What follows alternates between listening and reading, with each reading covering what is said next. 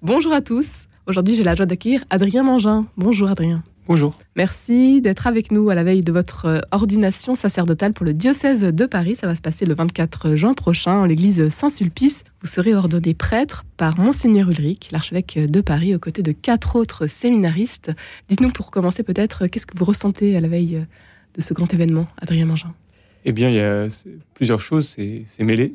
Euh, bah, D'abord, beaucoup de joie d'arriver, euh, après toutes ces années de séminaire, un point d'aboutissement aussi euh, la joie de, d'une nouvelle partie de ma vie qui commence et qui sera partie la plus importante au service euh, bah, du Seigneur et de, son Église.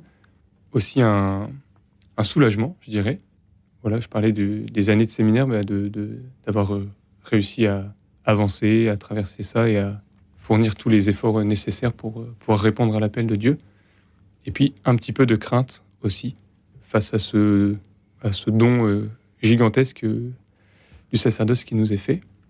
Nous ne sommes pas, euh, pas dignes, mais voilà, et puis de, de, ce qui sera euh, derrière notre vie, au service de, Dieu et des hommes que, qu'on va rencontrer. Elles sont longues, ces années de préparation. Vous entrez au, séminaire en 2016. Aujourd'hui, vous avez 29 ans. Qu'est-ce que vous en gardez de cette, de cette formation, de ces années de préparation? Bah, D'abord, je, regarde, je garde pardon, les rencontres, soit avec les, autres euh, dans le cadre du séminaire, les amitiés qui se sont nouées, les, peut-être aussi parfois euh, les, conflits qu'il y a pu y avoir et comment on a réussi à les, à les traverser, à, les résoudre. Aussi avec les paroissiens, dans les différentes paroisses où je suis passé, dans les différents lieux de service. Euh, voilà. Ensuite, je retiendrai quand même l'effort que ça coûte, que ça demande de en particulier les études, parce qu'il y a quand même des études, c'est pas le point majeur de discernement, mais quand même ça prend beaucoup de, place dans notre emploi du temps. Et voilà. Devenir prêtre, aujourd'hui, ce n'est pas une euh, mission euh, facile. Adrien Mangin, qu'est-ce qui vous amène euh, à devenir prêtre aujourd'hui? C'est une bonne question. eh bien, je pense que fondamentalement, c'est la joie d'être chrétien, la joie de, de, vivre avec le Christ au quotidien et la joie de, servir le peuple de Dieu euh, ici à Paris. Joie d'être chrétien que vous découvrez sur le tard un peu finalement. Racontez-nous. Oui, euh, alors dans mon cas, euh, j'ai été élevé dans une famille chrétienne de tradition, mais sans, sans pratique. Mm. Voilà, Dieu n'était pas un sujet tabou à la maison, mais en tout cas, c'était pas le, le cœur de notre, notre vie de famille.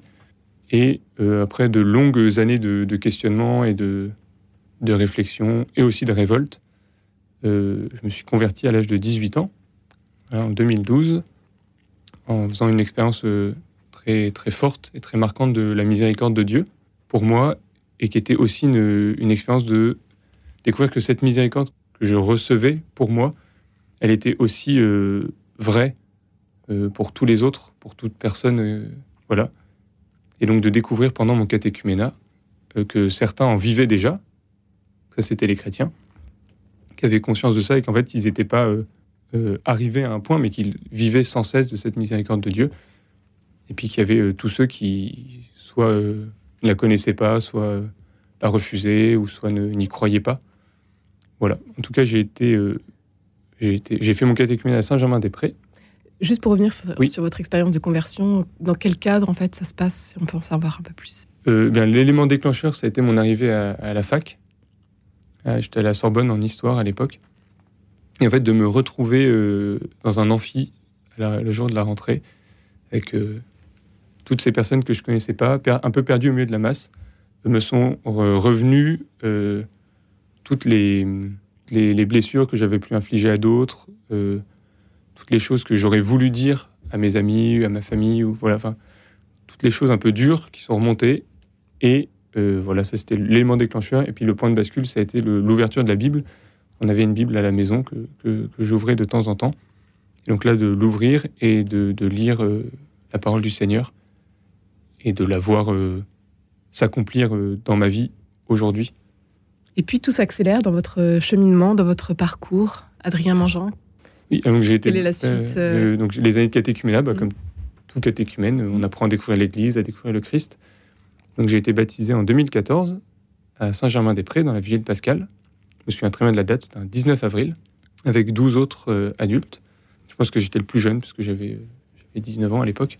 Voilà, et... C'est comme si c'était hier Eh bien, non. Sur le calendrier, ça peut, ça peut faire proche. Mais en fait, ils se, ils se sont passés... Tellement de choses se sont passées depuis tout ce temps-là que le souvenir m'est encore vivant. Et j'espère que c'est le cas pour tout chrétien, que les moments forts vécus avec le Seigneur demeurent vivants dans leur mémoire. Mais non, parfois, ça m'apparaît même très loin. Il y en a eu des choses depuis. Oui. 2014, donc, vous vous faites baptiser lors de la vigile pascale. Et deux ans plus tard, vous entrez déjà au séminaire. Euh, oui, c'est exactement ça. Ça va vite.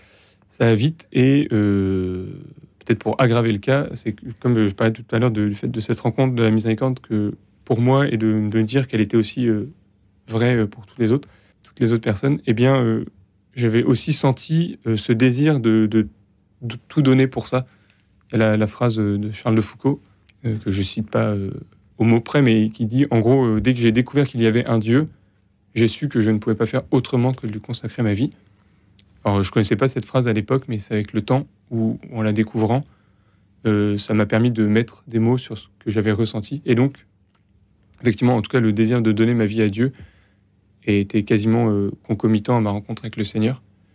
Et donc, même si le catéchuménat était plus important, parce que le fait d'être chrétien, euh, c'est ce qui compte seulement, mais, en tout cas, le, discernement de la vocation avait un petit peu commencé aussi en, parallèle, voilà, avec euh, aussi beaucoup de délicatesse et de prudence de la part de l'Église. Qu'est-ce qui vous a aidé peut-être justement euh, dans votre discernement? Eh bien, euh, ça a été d'abord la place des sacrements. Voilà, d'abord en vivre et d'aller de, à la messe tous les dimanches, de, si possible en semaine, de se confesser régulièrement, et donc de, vivre des sacrements m'a permis de découvrir le vivier de, de grâce qu'il y avait euh, là-dedans. Enfin, que c'est même pas là-dedans, enfin dans ces dons que Dieu nous fait. Et justement, au fur et à mesure, à force d'en vivre, de découvrir en fait aussi que euh, je pouvais en devenir euh, serviteur, mais dans la mesure où je continuerai à en vivre. C'est-à-dire qu'en devenir, ça c'est pour être un bon prêtre, en fait, il faut, faut prier à la messe et il faut se confesser souvent. Est-ce qu'il y a une figure d'un saint qui vous accompagne dans votre mission quotidienne aujourd'hui il y, en a, il y en a plusieurs. Euh, la première, étant d'origine normande, je suis obligé de, de, parler de la petite Thérèse. Voilà, parce que oh, j'ai aussi un souvenir très précis de sa statue dans l'église du, village en Normandie où on passait souvent quand on était petit avec ma sœur et mes grands-parents. Et ben pour, sa, pour sa confiance en la miséricorde, je dirais de Sainte Thérèse. Euh, une autre figure de saint, moi, qui me, qui me suit, c'est euh, François d'Assise, pour son goût de la pauvreté, d'une vie sobre, et, euh, de, la rencontre des autres, en particulier justement des, pauvres et des personnes éloignées de Dieu. Et ensuite, alors il n'est pas saint, mais c'est le père Jacques de Jésus, un carme, qui, est décédé dans les camps pendant la Seconde Guerre mondiale qui était d'abord prêtre diocésain et puis après qui est entré euh, au, Carmel et qui a euh, consacré toute son œuvre à, l'éducation des jeunes et puis après dans les camps euh, au service des autres. tout ce qu'il avait pour lui, en fait, il le donnait aux autres qui avaient plus besoin dans les camps. Voilà, donc une figure de dévouement aussi très, très marquante. Adrien Mangin, vous avez eu différentes missions au sein de Saint-Séverin, Saint-Jean-Baptiste de Belleville, Saint-Germain de Charonne, aujourd'hui dans le 20e l'hôpital Bichat aussi, euh, ce service euh, auprès des malades. Euh, votre ordination, donc le 24 juin prochain, qu'est-ce qu'ils en pensent peut-être votre entourage, votre famille, votre sœur? Comment est-ce qu'elle est accueillie? Eh ben, bien. Ça, c'est le premier point. Alors, je ne suis pas d'une famille où on parle beaucoup de ces choses-là. Mais en tout cas, je, le sais, et il y a eu des paroles quand même, et je le vois que ma famille est heureuse, tout simplement parce qu'ils me voient heureux et qu'ils voient euh, aussi l'Église euh, dans ce qu'elle a de beau et de riche. Et donc, euh, en participant à toutes les étapes importantes qui ont marqué la vie du séminaire, ils, ont, voilà, ils ont pu accueillir cette nouvelle aussi plus, paisiblement. dans mes amis, au début, ça a été un peu plus compliqué. Voilà, parce que disons que c'était pas trop. Comprenez pas.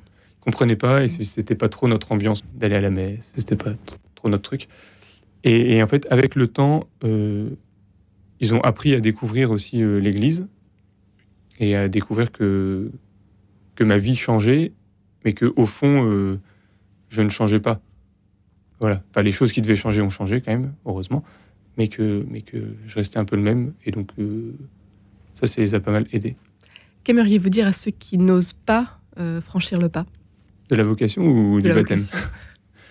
La vocation, eh bien, euh, peut-être un peu rude comme parole, mais de ne pas euh, se regarder eux-mêmes et leurs limites, leurs défauts, leurs inquiétudes, mais d'essayer au maximum de, tourner leur regard vers le Christ et de faire confiance à sa miséricorde qui, s'il le veut, ben, fera d'eux des, prêtres.